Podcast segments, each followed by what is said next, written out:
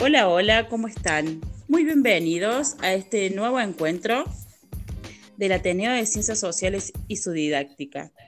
Hoy nos encontramos en este espacio de diálogo con mis colegas y compañeras Débora y Mariana, donde abordaremos una nueva temática tan importante como es la retroalimentación. ¿Cómo estás, querida Débora? Hola, compañera Eliana, ¿cómo estás? Feliz de poder compartir este espacio de, encuentro con ustedes eh, para debatir esta temática tan importante como recién lo, mencionabas. Eh, Mariana, ¿cómo estás vos? Hola, y hola a todos los que nos escuchan, los que nos siguen. Eh, bien, sí, la verdad que es muy importante la retroalimentación, así que bueno, la vamos a abordar a partir de tres episodios. Y bueno, deseamos que les ayude a entender un poco más este tema de la evaluación formativa.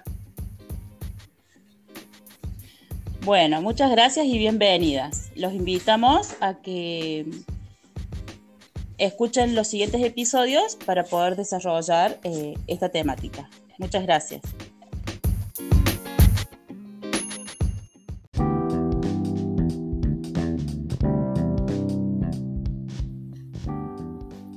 Bueno, comenzaré por decir que al referirnos a una evaluación para aprender, nos debe hacer pensar en una práctica más auténtica de la misma. Es por ello que una de las posibles estrategias para comunicarla es la retroalimentación. Rebecca Nijovic sostiene que la retroalimentación se distingue de la mera calificación. Mientras la primera ofrece información cualitativa sobre los rasgos, los logros, los desafíos y los modos en que una producción puede ser mejorada, la calificación solo otorga un valor a dicha producción y en función de una escala previamente definida. En este sentido, la pregunta relevante no es qué hizo bien y qué hizo mal el estudiante, sino qué hacer ahora, cómo avanzar y qué falta para lograr los aprendizajes deseados. En estos tiempos difíciles que nos toca vivir, esta representa una forma de comunicación y contención. Permite que los estudiantes se apropien de su propio proceso de aprendizaje y que además puedan dar cuenta del mismo. La retroalimentación propone a los estudiantes repensar no solo los contenidos que deben aprender, sino también de qué manera y cuánto aprenden. Con ello me refiero a un proceso donde los mismos se construyen como creadores de su propio aprendizaje. En aprendices autónomos, con docentes que acompañan en brindar toda la información, dejando claro criterios y referencias para que puedan mejorar y seguir avanzando. Es importante que puedan reconocer en dónde se encuentran. Se trata de su educabilidad. Para llevar a la práctica la, retroalimentación formativa, es necesario que el docente realice un trabajo crítico sobre su accionar cotidiano, en torno a la evaluación, el cual le permitirá crear condiciones de mayor equidad entre la diversidad de estudiantes. Luego, acercarles este instrumento será una tarea de prueba y error. Lo importante es que pueda poner en práctica tantas estrategias como sea posible. Las herramientas están a la mano, disponibles y en variedad de formatos. Chat, audio, video, videollamada, postcat y otros. La flexibilidad a la hora de evaluar debe estar presente, como así también reflexionar sobre los momentos en los que vale la pena hacerlo, y si lo hacemos de manera sincrónica o asincrónica. La retroalimentación es un instrumento facilitador de la evaluación formativa en tanto contemple una serie de factores necesarios. Propiciar un buen clima institucional, la fuerte presencia de los equipos de gestión directiva en el acompañamiento a sus docentes. Otro, otro factor también necesario es fortalecer el vínculo de confianza entre el docente y el estudiante, y esto se logra explicitando los objetivos de aprendizaje y los criterios. Es necesario que haya acuerdos de comprensión, otro factor, sostener en el tiempo estas prácticas de manera flexible, pero a su vez estables. Lo es también monitorear los avances para ir articulando el contenido de la retroalimentación formativa con los objetivos de aprendizaje. favoreciendo la comprensión de aquello que se propone mejorar. Es indispensable generar el efecto contagio entre los actores institucionales para la apropiación y propagación de esta práctica. Y el último factor es concebir el error como parte intrínseca del aprendizaje institucional. En una cultura de retroalimentación, entendemos el error como un insumo a capitalizar.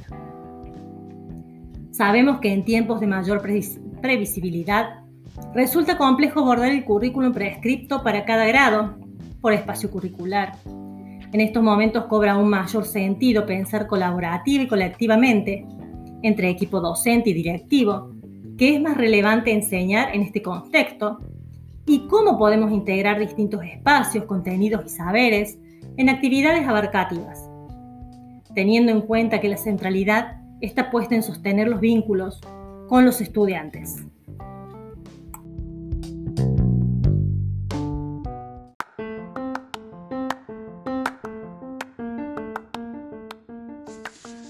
La retroalimentación en este contexto nos interpela a desarrollar nuevas estrategias de comunicación, en donde el cuidado del otro y el sostener la enseñanza se vuelven un principio ético.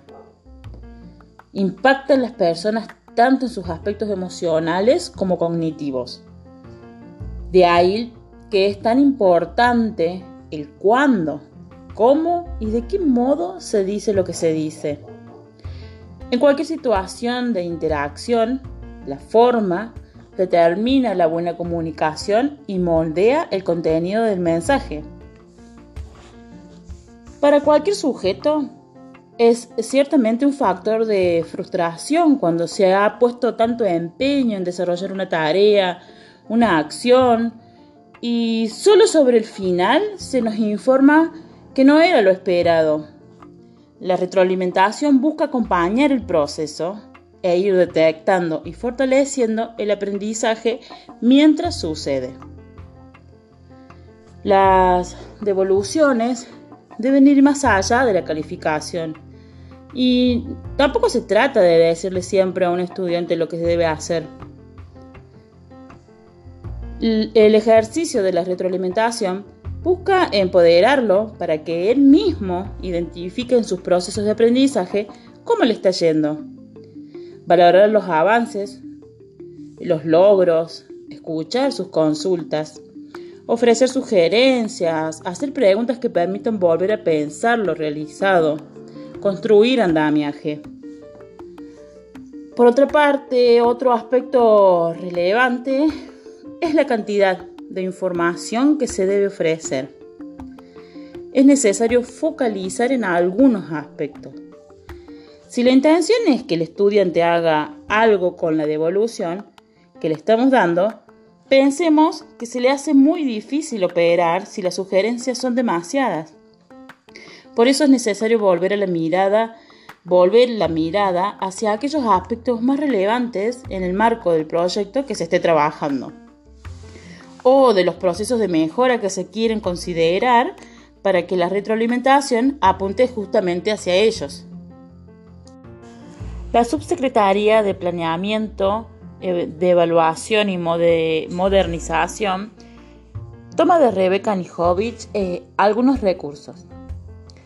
Uno de ellos son las preguntas. Y en las preguntas se trata de ofrecer eh, ideas, de generar conversaciones para que el estudiante logre visualizar los objetivos y las metas que debe alcanzar. Otro recurso es la descripción del trabajo del estudiante. El docente recupera lo realizado por este, lo describe, pregunta sobre lo realizado y genera sugerencias o valoraciones. Allí el docente puede describir cómo los puntos fuertes del trabajo coinciden con los criterios de un buen trabajo y la forma en que muestran lo que el alumno está aprendiendo. También puede describir la producción realizada y brindar comentarios sobre el proceso que el alumno empleó para su elaboración. Asimismo, em, debe señalar los procedimientos exitosos que tuvo el alumno Y este docente debe ser siempre positivo y específico. Elegir las palabras que comunican respeto por el alumno y el trabajo realizado. Utilizando un tono que indique al alumno que le está haciendo sugerencias útiles y le brinda la oportunidad de tomar una iniciativa. Hacer sugerencias concretas y específicas respecto a lo que el alumno debe hacer a continuación ya que lo movilizan y orientan para que su trabajo se acerque cada vez más hacia el logro de los objetivos.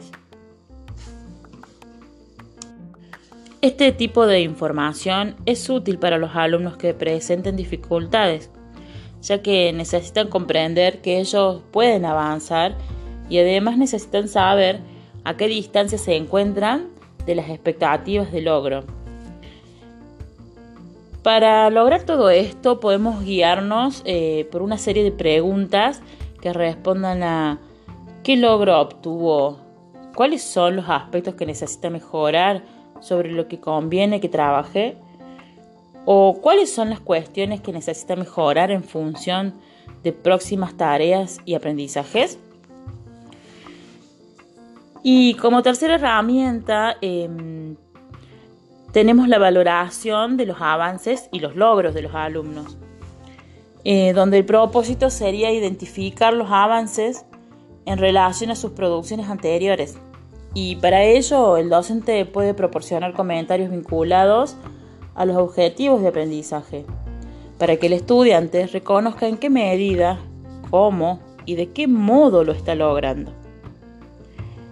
Este modo de retroalimentación se constituye en un factor significativo en la motivación de los aprendizajes, ya que impacta en la autoestima del estudiante valorando la tarea realizada.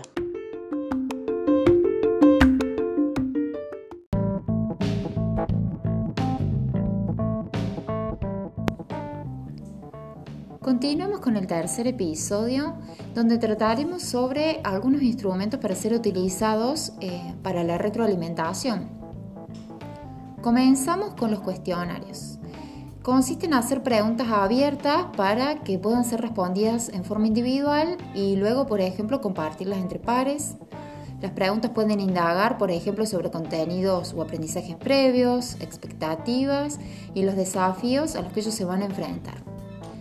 Por otro lado, encontramos las listas de cotejo, donde se reúnen una serie de aspectos, de características, cualidades y acciones que son observables sobre un determinado proceso, un procedimiento o un producto. Este, estas listas de cotejo poseen una ventaja que permiten una visión general por parte del docente y pueden ir sumando las respuestas de cada estudiante y de allí ir tomando decisiones para la mejora, ¿no?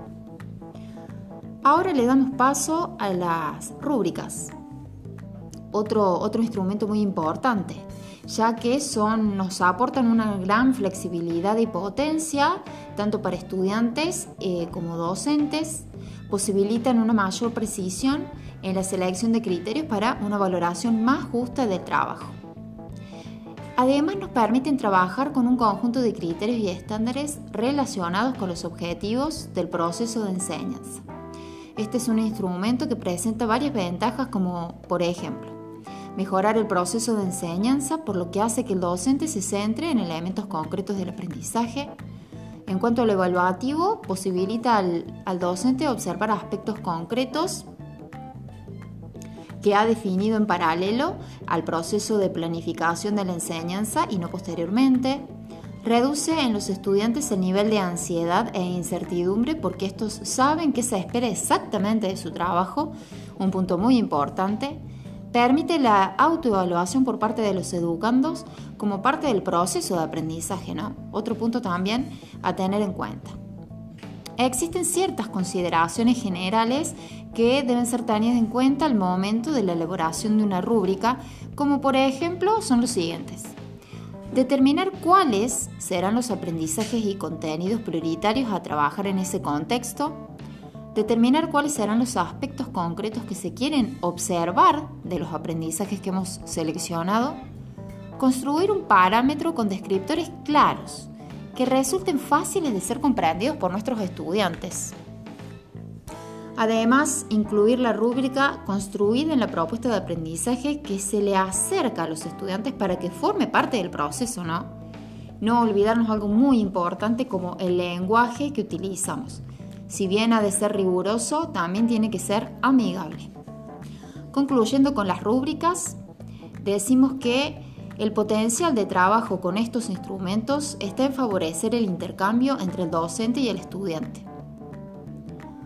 Otro instrumento que encontramos es el protocolo. Es un recurso caracterizado por ser simple y potente para el desarrollo de la retroalimentación formativa. Sirve, son guías que nos ayudan a organizar las conversaciones, los intercambios y los diálogos que existen entre docentes y estudiantes. Y finalizando, nos encontramos con eh, las tarjetas, un recurso que es muy recomendable al momento de finalizar cada tarea. Consiste en, una o dos preguntas simples que el estudiante debe completar al final eh, de la misma, ¿no? De haber realizado la tarea. Implica una reflexión inmediata sobre lo que se ha trabajado, ¿no? Bueno, y de esta forma damos, damos fin a estos episodios que hemos presentado eh, con mis compañeras Mariana y Elena, que ha sido un gusto compartir este, este espacio de encuentro y de diálogo con ellas y poder compartir eh, esto, esta temática tan importante, tan relevante, eh, que debe ser tenida en cuenta en los procesos de, enseñanza-aprendizaje como es la retroalimentación. Muchas gracias por habernos escuchado.